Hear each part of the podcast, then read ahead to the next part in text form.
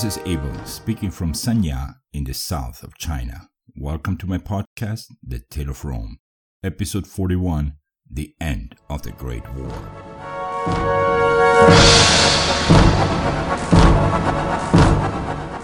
We are in the year 435 of the founding of the city. By our accounts, that is the year 319 BC. Early morning, it is the first day of the year. Not the first day of the Julian calendar, that would come centuries later, but the first day of the calendar as it was set by Romulus and Numa Pompilius, the second king of Rome. And the business of this first day of the year was to elect the two new consuls for the year. Serious business. Senators, old and young, were hurrying to the building of the Curia, for two really important decisions depended on today's vote. On one hand, somebody would have to deal with the consequences of what happened at the Caudine Forks. And on the other hand, there was a law that was going to either pass or not pass. And that law had nothing to do with war or the humiliating defeat at the Caudine Forks. That law, if passed, would take away one certain power from consuls and would give it to the new guys in town, the censors. That's right, if today's law passed, censors would become the ones who would have the power to remove someone from the Senate, and there was a myriad of reasons why this could happen.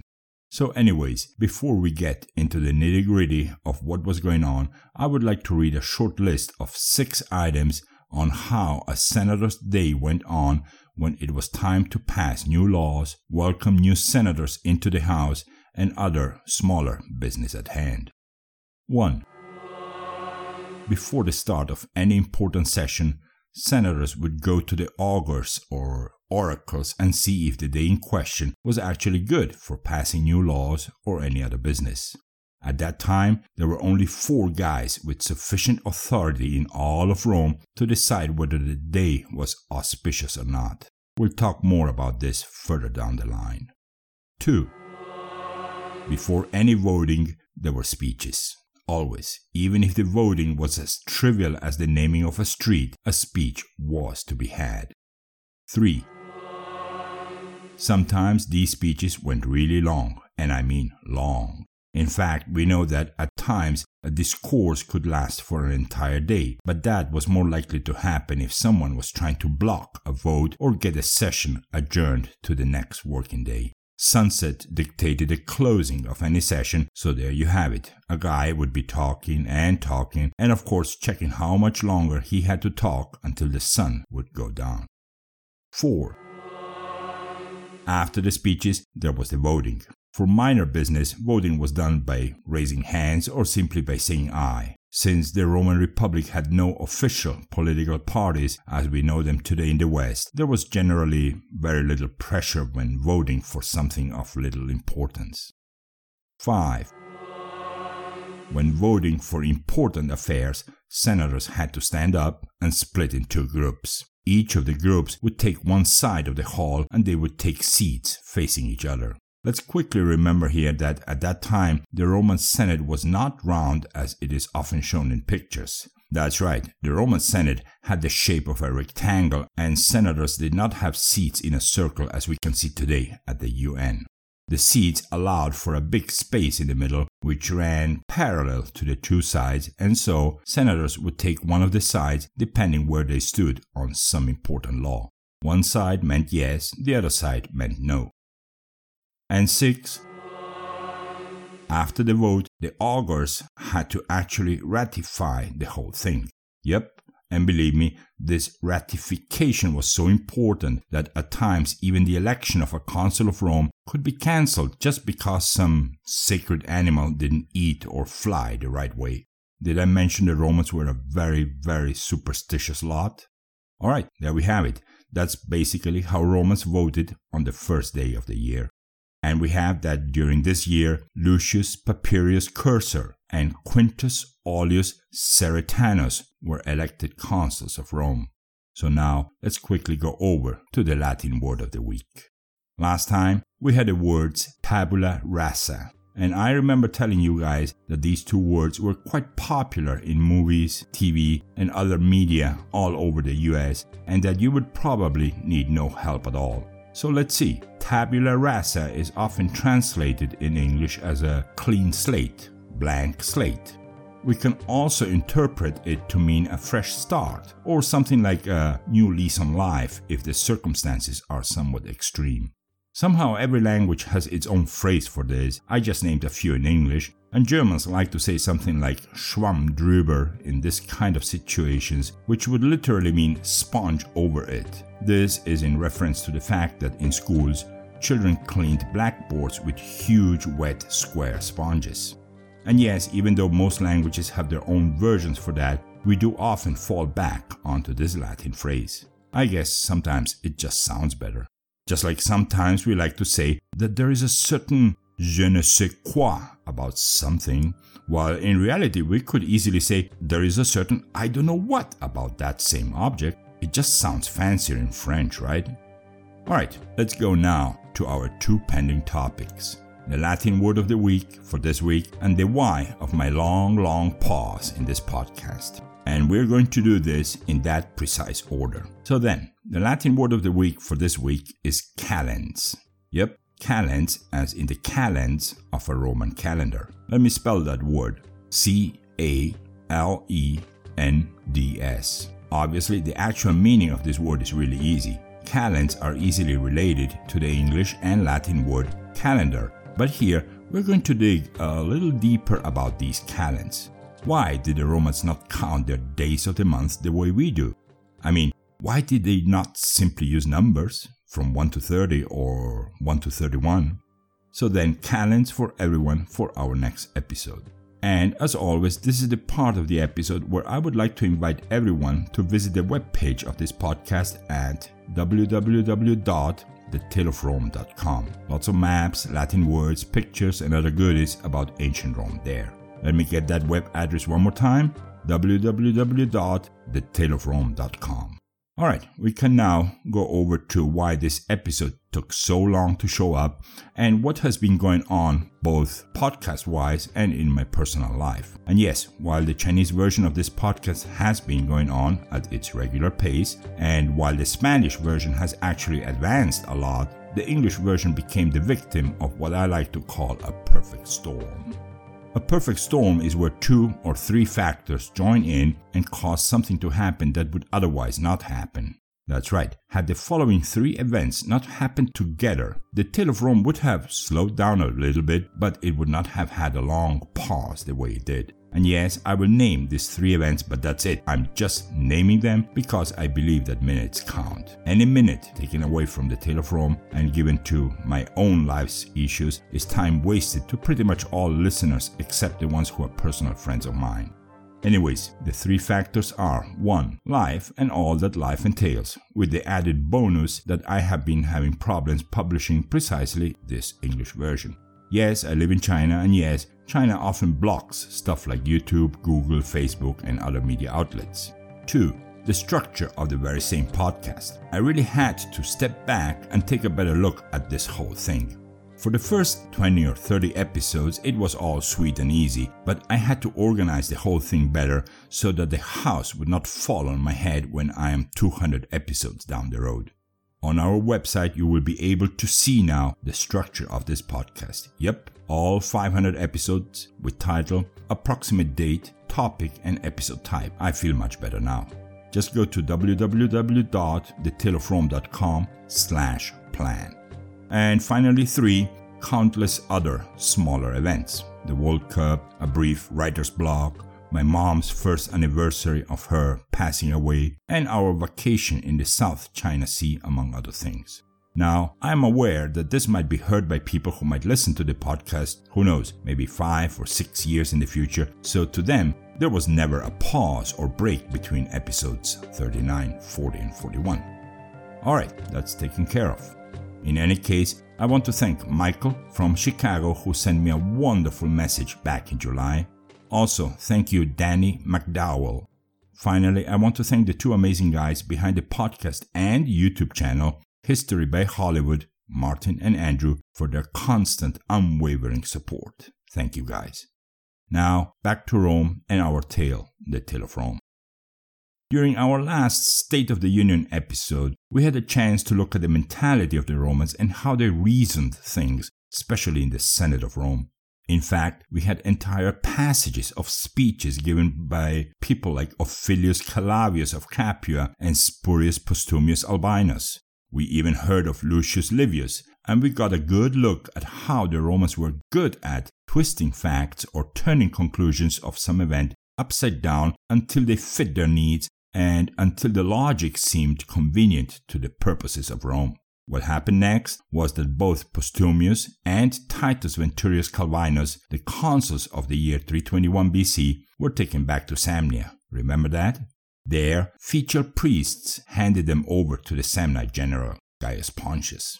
And yes, they were handed over with just one piece of clothing and with their hands tied behind their backs, just like the last time they were seen by the Samnites while walking out of the Caudine Forks. And then something really, really weird happened.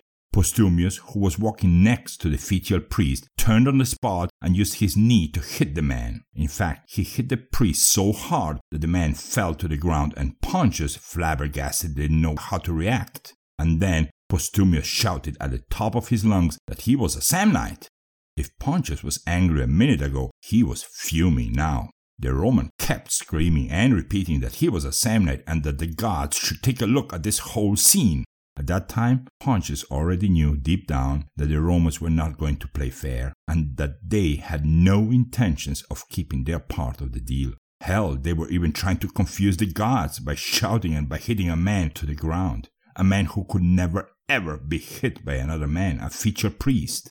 Pontius decided to not to accept this charade, and he decided that accepting these two men as his prisoners would get him nowhere. By this way, Pontius was indeed surrendering this entire matter in the hands of his own gods. And so Postumius and Venturius were sent back to Rome. But, contrary to what Pontius thought, the Romans did keep their word about the oath they were forced to take. For five whole years, no Roman attacked Samnia. Does this mean we are having a five year long truce? No, by no means. In fact, the Romans spent these five years the best way they could spend them, and time was wisely invested in creating friendship with the people that surrounded the Samnites from the south and from the east. That's right, Rome made allies with Apulia and with Lucania to the east and the south of Samnia. That way, once the five years would be over, the Romans would be ready to fight. In the end, Gaius Pontius saw that his old father, Herennius Pontius, had been right all along. Samnia now had a deadly enemy called Rome, and all Romans could think of was vengeance. And even though none of the two sides came out victorious in the forks, the Roman commanders who lost the whole thing were now in higher esteem by their people than Gaius Pontius himself for a bloodless victory he gave to the Samnites and during the last year, and under the command of consuls Lucius Papirius Cursor and Quintus Publilius Philo, the Romans were able to liberate those 600 prisoners of war that were left hostages inside a city in the south of Apulia. The Romans also besieged Lucera, and as they marched from city to city and from town to town, people on the roads would cheer on the Romans, even give them bread, water, even olives. At times, Romans were even offered hay for the horses and places to rest because pretty much the entire south of Italy was sick and tired of those mountain people, the Samnites. Later on, and after another one of those battles, the Romans even managed to surround no less than 7,000 Samnites. Oh, and among them they saw was Gaius Pontius. The moment of revenge, best served cold, was finally here. Gaius Pontius and the majority of his officers, plus most of his soldiers, were forced to walk under a spear in front of the eyes of the Roman consuls. A year later, that is, 318 BC, Romans will conquer the cities of Ferentium and Satricum. This last city had revolted against Rome right after the events of the Caudine Forks. In fact, Satricum even allowed a Samnite garrison to be stationed there during that time. And when the Romans were coming closer to the city, envoys from Satricum went out of the city to meet the Romans and begged them for a new peace treaty. the Romans replied that if they were to find even a single Samnite soldier within their walls, the whole city would be put to the sword. The envoys ran back to the city to find a plan to get rid of the Samnites inside. In the end, the Romans agreed that Satricum would set up a trap, and that once the trap was sprung, the Romans would kill those soldiers and spare the people of Satricum. The entire Samnite regiment was massacred. After that, and still guided by Papirius, and again being welcomed by the common people, the Romans arrived at a city called Arpi. The Samnites at Arpi were not willing to give up and leave, and so a battle was set up in front of the city's gates. That's when something rather unusual happened. A huge army from Tarentum showed up on the horizon just as the Romans and the Samnites were about to get running into each other's throats. Their trumpets stopped everyone, and the Tarentines announced that this battle was being ordered cancelled. That's right, cancelled. And the Tarentines even said that whoever made a move to attack the other side, the army of Tarentum would immediately join the other side and make the aggressors lose the whole fight. Right away, the Romans called up their oracle and checked on their sacred chicken. The chicken said, well, the chicken didn't say anything. The oracle said the gods were totally in favor of a frontal, brutal battle and that Rome was not to be afraid of this new arrival. And so they made their battle formations and started to walk forward. The Tarentines, not believing their eyes, quickly sent another dispatch to the Roman front, repeating their threat. To that, the Romans replied that their gods just told them they would win. It didn't matter how many were there on the other side. And as a matter of fact, it happened exactly like that. The Romans beat both armies almost without breaking a sweat. And while they advanced in disciplined, hard, rigid lines, they kept saying out loud that this was no Caudine Forks. And as this was happening, almost on the same day, the other consul was liberating those 600 equestrians, those hostages, those boys, sons of the most prestigious families in Rome. And to add yet another layer of chocolate to this cake, they also found and recovered all of the army banners they had to give up on that horrible day between those rocky cliffs at the Caudine Forks. I can imagine how happy those guys must have been on that day. In the year 318 BC, consuls Lucius Plautius Venox and Marcus Folius Flaccinator managed to install a Roman prefect in the city of Capua for the first time. To put this in perspective, that was like Germany being able to install a Nazi mayor in the city of Paris five or six years before the start of World War II. You get the implications, right? Well, now the laws of Rome were beginning to have a wider, much wider reach, just like the armies of Rome. In the year 316 BC, the year that the truce between Samnia and Rome was supposed to come to an end, dictator Lucius Aemilius set up a siege on a city called Saticula. We already talked about this city back in our episode 31, the Grass Crown, and during the First Samnite War. This was another extremely easy victory for Rome, and I firmly believe that when the Samnites heard that the bulk of the Roman army was heading to Saticula, they all must have left the place to be able to fight another day. And then, the next year, the year 315 BC, we have the biggest defeat the Romans have gotten in this entire war. I'm talking of the Battle of Lautulae right outside a city also named Lautulae. This was also the year a guy named Quintus Fabius Rullianus proved to the Romans that never ever a single defeat is the end of it all. In fact, after the Battle of Lautulae, the Samnites came within less than 25 miles of the city of Rome. Our episode 45 will be dedicated to this man, Quintus Fabius Rullianus, and it will be a story told like a flashback of what happened between Rullianus and the other great hero of this war, Lucius Papirius Cursor. We will learn that what happened between these two men was so rare that we just had to make an episode dedicated to these two men. The topics the forgiving of one's life after being condemned to death by none less than a dictator. That was truly something Rome had not seen yet. And on the other hand, we also have an enchanted forest in that episode, a forest Romans feared to get in, and the disobedience of a general to the only other person a general just had to listen to a dictator. Alright, so episode 45 will be named Fabius Rullianus and Papirius Cursor. Now, let's go back to Lotuli. And to be honest, the defeat the Romans suffered there was partly because of another event that happened in another town called Sora during that same year, 315 BC. This is what exactly happened in Sora. The people that lived in that region before the Romans sent their colonists were getting more and more fed up with these newcomers.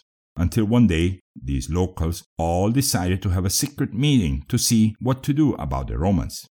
They did that at a local granary building and they made a simple plan and during that same night they put their plan into action.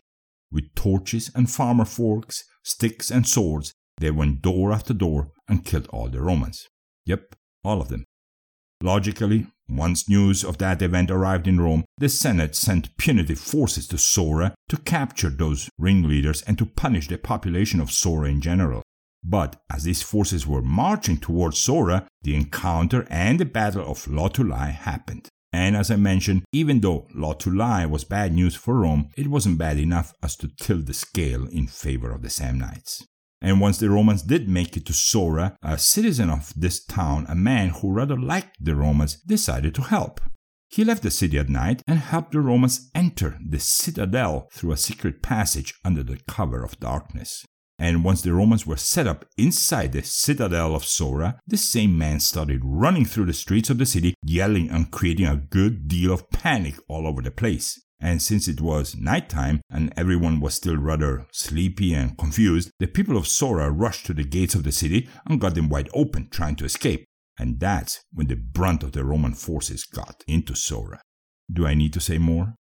The ringleaders of the massacre were apprehended, taken to Rome, and publicly flogged and then decapitated. Alright, what did the Romans do next?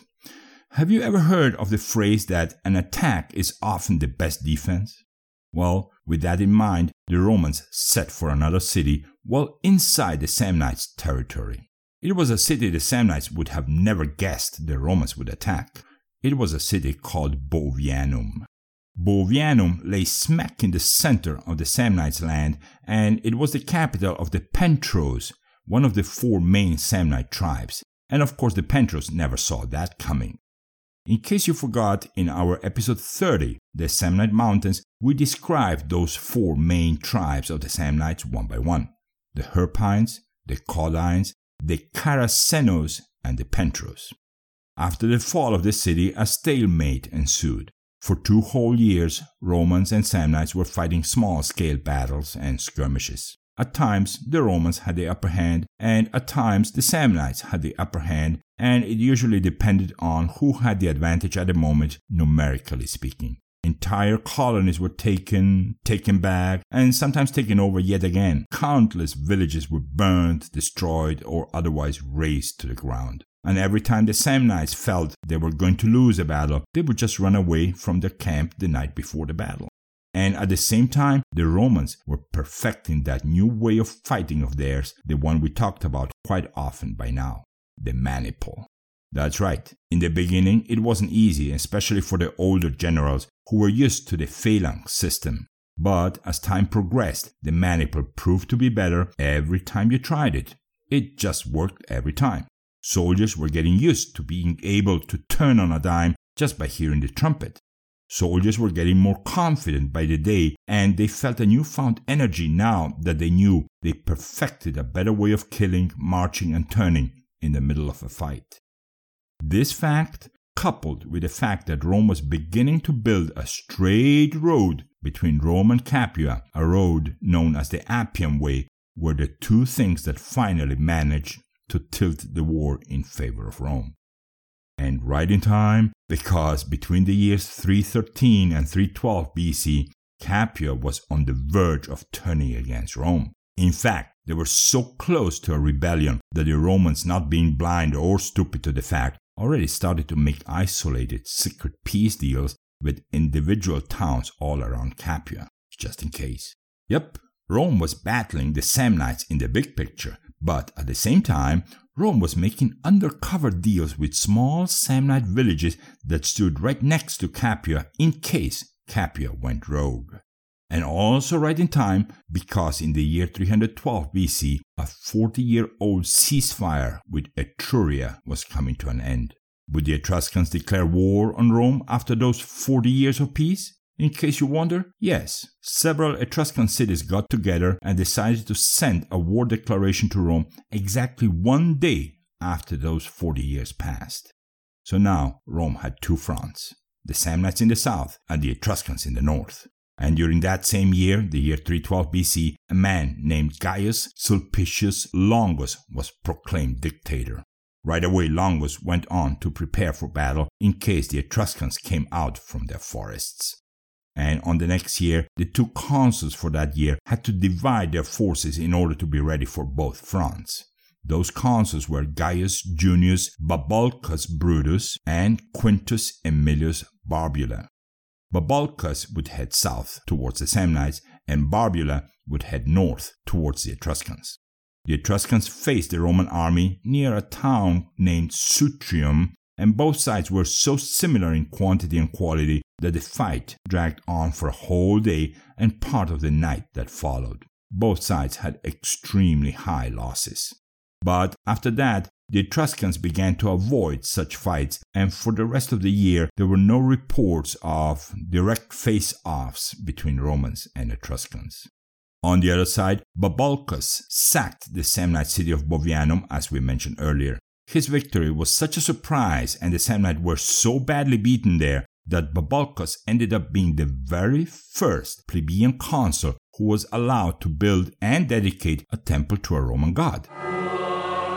Before the battle, Babulcus gave a promise to this god, well, goddess rather, that should he win, a temple would be built in her name. And so he did. Gaius Junius Babulcus built a temple to the goddess Salus, that's S A L U S, who was the goddess of health, good habits, and cleanliness. The temple was built very close to the Roman Forum. Even though Livy greatly ignored the construction of this temple, we don't really know why would Livy ignore almost all parts of the life of Babulcus. We do know that today the name of this goddess made it all the way to our language, as well as other languages such as Spanish, Portuguese, French, and Italian. Everyone knows the words salutation, salute, salubrious, and insalubrious. We also know that the French say salute to your health when they raise a glass for a toast. Well, now we know where this came from. The goddess Salus was represented by a woman seated in a typical Roman chair, holding a small plate in one hand and a snake in the other. In most cases, the snake is being pressed head towards the plate, right about to surrender the poison onto that plate. Today, obviously, this is a symbol almost universally known as a logo displayed on pharmacies and drugstores. Alright, there is one more thing worth mentioning for the year 312 that happened in Rome. For the first time ever, Romans were getting their water not from a well, but from an aqueduct. That's right, my friends. The aqueduct called Aqua Appia began carrying fresh mountain water to Rome in that same year. We will talk about this much more in our next episode. Alright, let's go over to the year 310 BC we have that Quintus Fabius Rullianus had another awesome victory, this time against the Etruscans in a battle near Sutrium. It was the Battle of the Lake Vadimo. Sutrium by then was pretty much a Roman city in Etruscan territory, and Etruscans were harassing its citizens for a while now. When Rullianus showed up at the field, the Etruscans felt so sure of a win that they even didn't bother throwing javelins at the Romans before the clash itself. Yep, instead, they just went rushing towards the Romans, shouting and beating their chests. The Romans, with cooler minds, just waited for the guys to come closer. And once the distance was right, an orchestra of javelins, arrows, and spears came singing down on the Etruscans.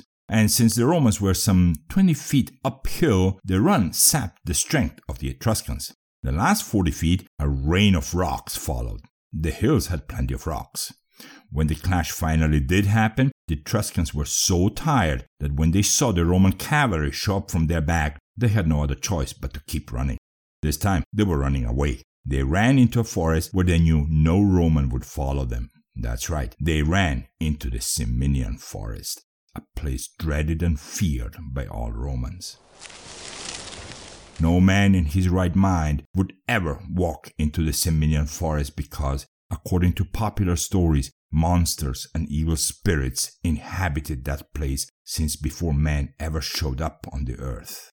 But again, what happened on that day is something we will see a lot more in our future episode 45 Fabius Rullianus and Papirius Cursor. Both these guys were war heroes of the Samnite Wars, and for now, we should know that Rullianus did order marching into that forest, and he did make it back alive. And the Romans did win on that day. And by then, as I already said, Rome had a brand new weapon at its disposition.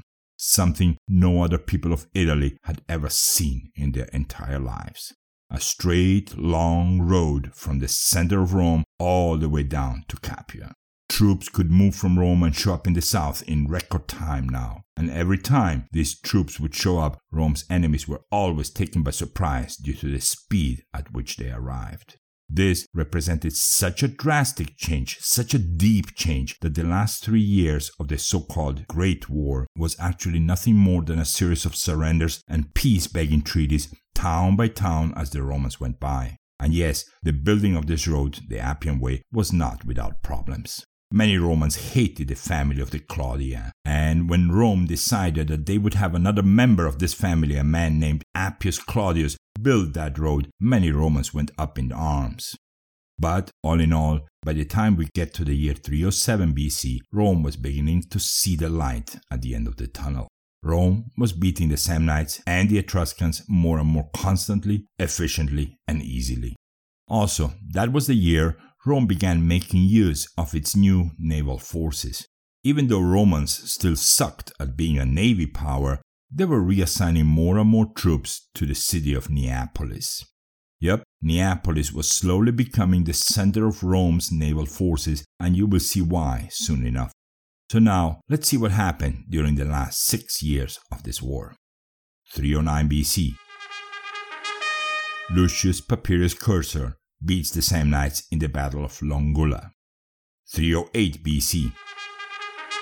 The intensity of the war reaches its peak when all the peoples that lived in the Apennines, the Umbrians, the Picentes, and the Marsians, decide to join the Samnites. However, Rome is well able to send them all packing almost without breaking a sweat. But on the other front, the Etruscans have a change of mind and one by one they decide to sue for peace. And one by one, Rome does grant them peace treaties, but usually at a very high price. 307 BC. Another easy victory for Rome, this time against a tribe named the Salentines or Salentinos. At the same time, Rullianus beats the Samnites again near a locality named Aliphae.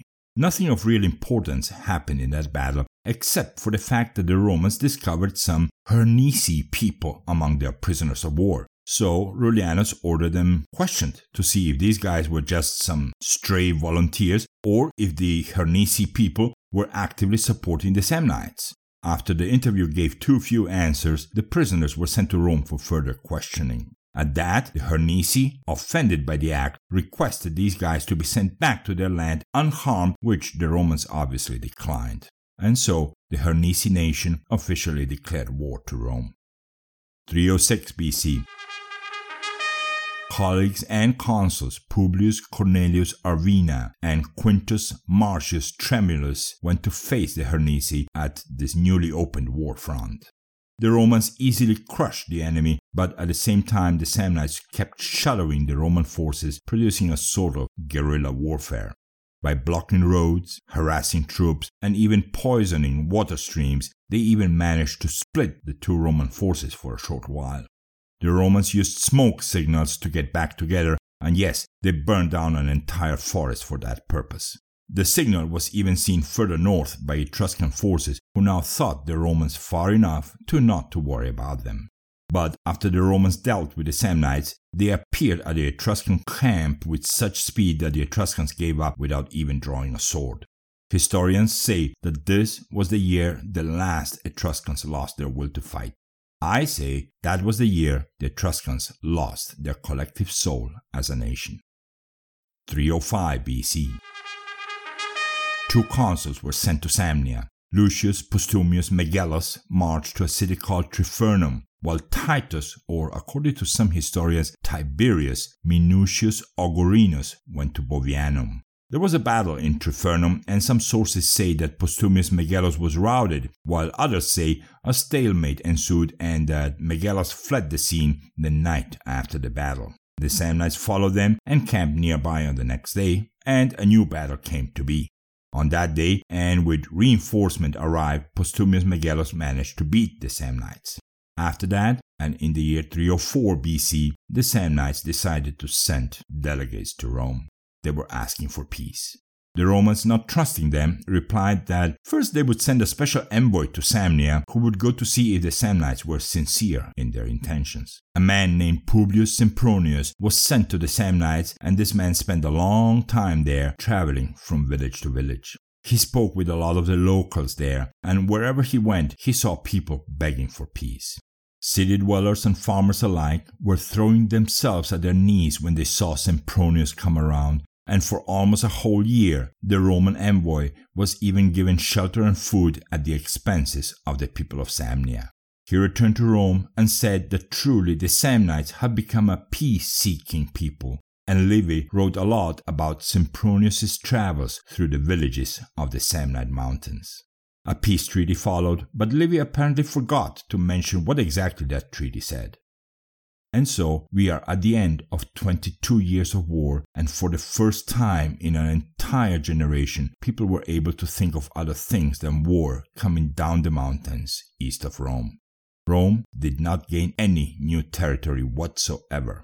But Rome did manage to take away any authority the Samnites might have had over the peoples of Campania. And Campania, with all the produce and the grain, was what mattered the most. And of course, Rome acquired a new status of superiority among its neighbors, despite the fact that at times Rome was being attacked from all sides at the same time. Alright, the Great War between Rome and Samnia has come to an end. Rome changed a lot.